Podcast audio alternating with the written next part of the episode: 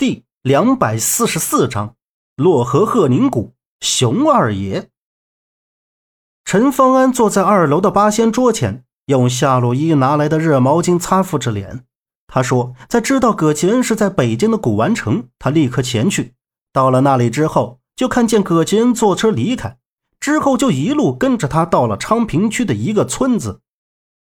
葛吉恩见了一个人之后。”陈方安就走上前要和葛杰恩说话，就在那时候，突然冒出几个人来，二话不说就冲上前绑了葛吉恩。葛吉恩也被吓了一跳，使劲挣脱。陈方安就和那几个人打了起来，没想到对方身手了得，最后陈方安被打倒在地。当他爬起来的时候，葛吉恩已经被他们绑走了。杨木问他知道是什么人干的吗？陈方安摇摇头。目光一挑，又想起什么，说道：“我看到他们脖子上戴着‘天祥门’字样的圆形吊坠。天祥门？怎么又是天祥门？他们为什么抓走葛吉恩？”杨木疑惑的自问道。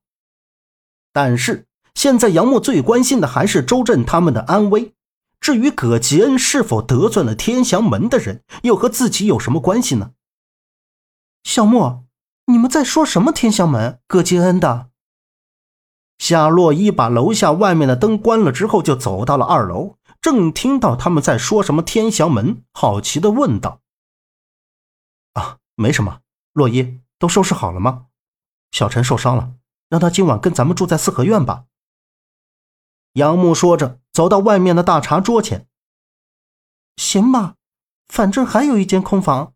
小莫，我听张姐说。你今天接到一个外地的电话之后，就匆匆离开了，是周震那边传来消息了吗？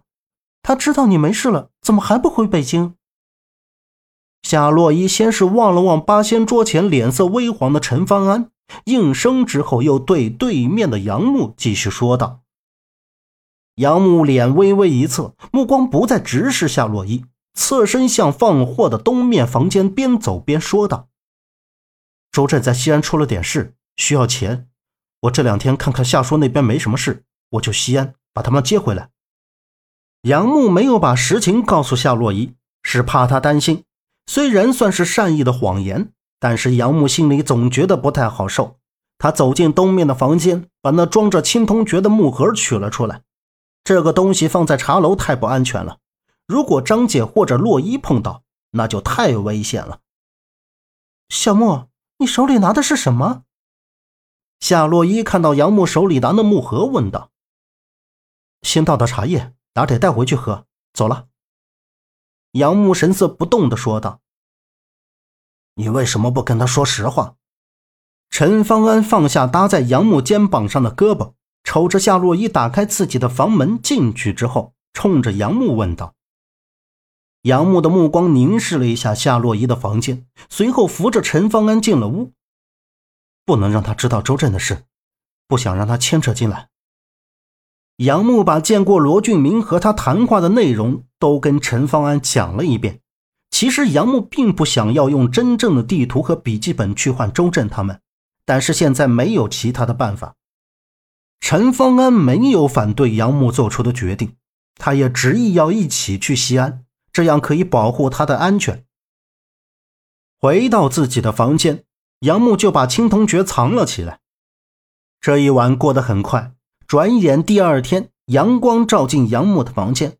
陈方安站在门口敲了两下门，里面没有反应。正要推门而入时，夏洛伊打着哈欠从自己的房间出来，被看个正着。喂，你在那偷偷摸摸的干什么呢？没干什么，就是敲门没有回应。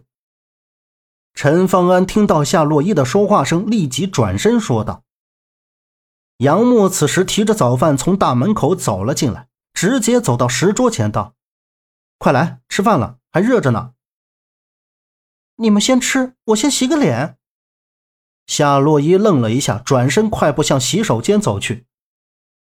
陈方安走到石桌前，杨木瞟了瞟他，把油条递给他，说道：“你是不是有什么事要跟我说啊？”我想起一件事，可能会跟你找你的父亲线索有关。陈方安也坐到石桌前，一本正经的说道：“杨木听到这句话，瞪大眼睛，把嘴里的油条咽下去之后，问道：“什么事？你快说。”你还记得当时你捡到貔貅，得知葛吉恩又把他误认为灭爷，去前海之后发生的一些事情吗？陈方安缓缓地说道：“虽然当时把葛吉恩误认成为面爷，但是葛吉恩也和父亲有过接触，去前海也没有算是白去。”杨木若有所思地问道：“嗯，这怎么了？”陈方安说：“在邯郸的时候，葛吉恩见到的那个人很可能就是面爷，因为葛吉恩被抓走的时候，他说了一串号码，让他联系上这个号码的人。陈方安也留了个心眼，见面说，见面之后，那人接到了一个电话，称呼电话那头的人为面爷，所以陈方安又跟踪那人到了他的住处。”见到了邯郸时葛吉恩见到的人，面爷这个神秘的人到底是谁？杨木和陈方安来到那个住宅小区，但是那里停了几辆警车，周围围观的人说小区早上死了人，死的还挺惨。在看到抬出来的人时，竟然是陈方安电话联系的人。他怎么会被杀了？难道是面爷杀的？看来那面爷早就不在这里了。两个人回到茶楼的路上，碰到了张瑞雪。张瑞雪端坐在车里，喊着杨木。当他看到陈方安之后，也没说什么，只是用异样的目光看了看他。张瑞雪对杨木说：“有人要见他，但没有说是谁，就让他一个人去。”而陈方安可不想让他自己去，毕竟在河南矿区的时候，张瑞雪是那里其中一个管事的。还和门三爷他们有特殊的关系，所以他不放心杨木一个人前去。最后，他还是上了车。杨木跟他说过，在西安遇难，自己的性命是张瑞雪救的。相处了这么多天，如果要是害自己，那早就没命了。为什么还要帮自己呢？杨木想，也许是陈方安还没有彻底接受张瑞雪吧。一路上，车里的气氛显得十分尴尬。